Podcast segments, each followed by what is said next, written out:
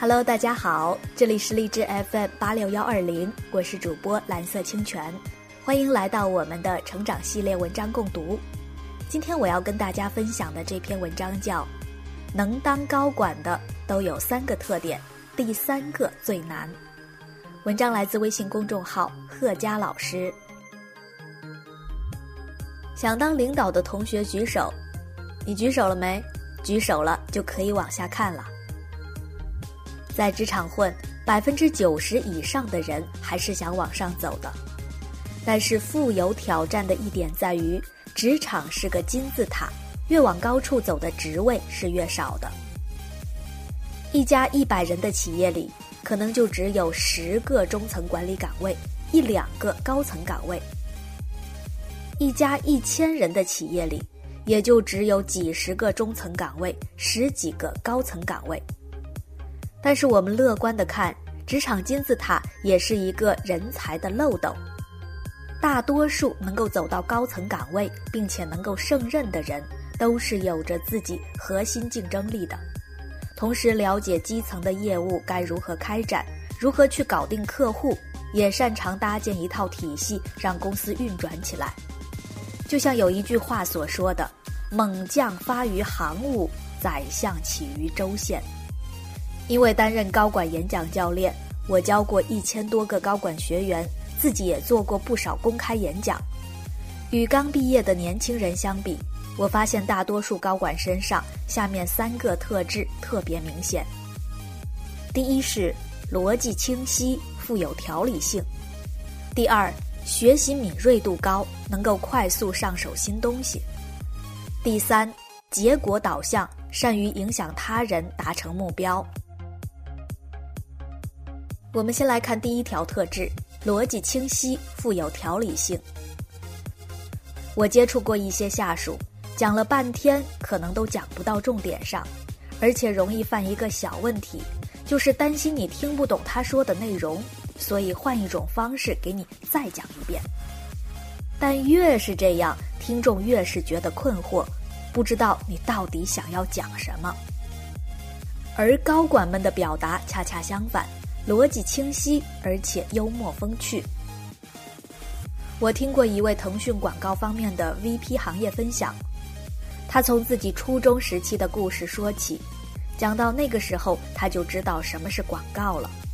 当初中校长叫他在每周一的升旗仪式到台前发言的时候，他故意不马上上去，而是等到校长叫了三遍他的名字。全学校的同学都记住了他的名字之后，他才到前面去发言。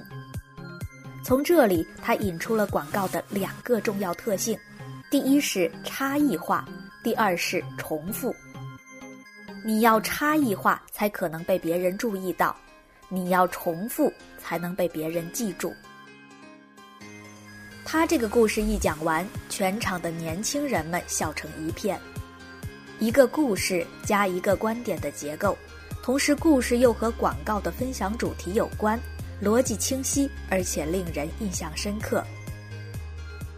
桥水基金创始人、原则的作者德达里奥讲过，有所成就的人都有一个共性，就是逻辑。如果你想当高管，一定要锻炼自己的表达与思考的条理性。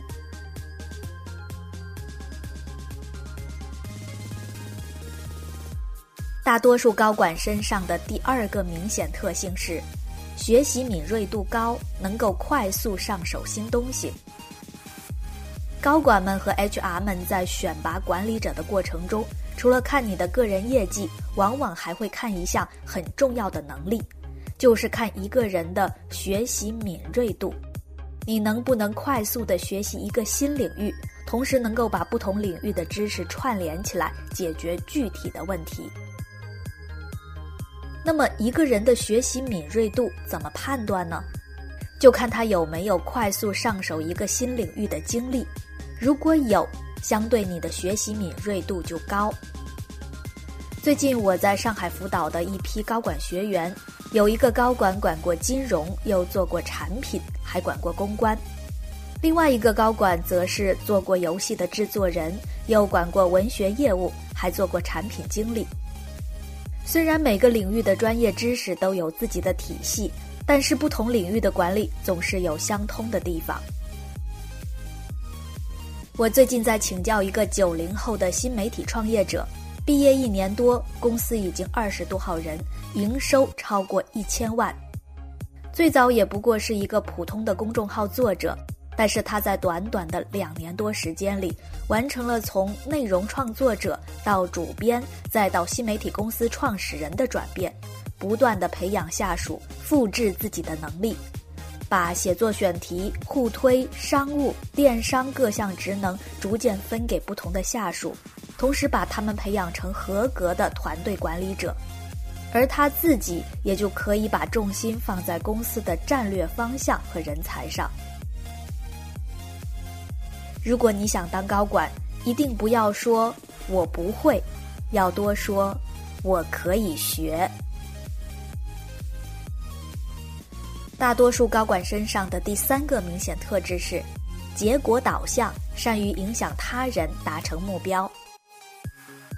知名广告公司奥美的创始人奥格威在公司创立之初就想明白了自己最重要的三件事儿，无外乎就是搞定客户、创建行业影响力、招募人才。搞定客户方面，创业初期他是不挑客户的，这是为了解决生存问题。度过了生存期，他的目标就是一定要搞定行业内的几个标杆大客户。而影响大客户接受一家小公司服务的核心在于让客户接受一种观点。对于一家广告公司而言，比规模更重要的是你的创作能力。创建行业影响力方面，他也只做了两件事儿：一件是保持与行业 KOL 们的良好关系，KOL 也就是关键意见领袖。另一件呢，就是不时发表一些挑战常识的观点，来引发全行业的关注。奥格威在某次演讲中抨击了当时的大学广告教育是无用的，而且愿意拿出一万美元来成立一家可以颁发广告行业许可证的学院。毫无疑问的是，他成功的上了头条。在吸引人才方面，他明确的告诉应聘者。只招聘富有活力的年轻人，不招思维老化的从业者。同时明确说，公司初创，工作时间长，待遇低于一般水平，依然还是可以吸引到一批合适的人才。比起你做了什么，更重要的是你影响他人做了什么。如果你想当高管，一定不要说我可以做，而是多想。这件事儿我可以找谁来做？好，下面我们来做一个小结。如果你想要当高管，一定要锻炼自己的表达与思考的条理性。如果你想当高管，一定不要说我不会，要多说我可以学。如果你想当高管，一定不要说我可以做，而是多想这件事儿我可以找谁来做。成长为高管的路并不平坦，但是如果你不想混吃等死，为什么不试试呢？好的，各位，今天的文章就分享到这里。喜欢我们的节目，欢迎转发和点赞。如果你有什么想要交流的，也欢迎添加我的微信号。我的微信号是蓝色清泉拼音的全拼。感谢大家的收听，我们下次再见。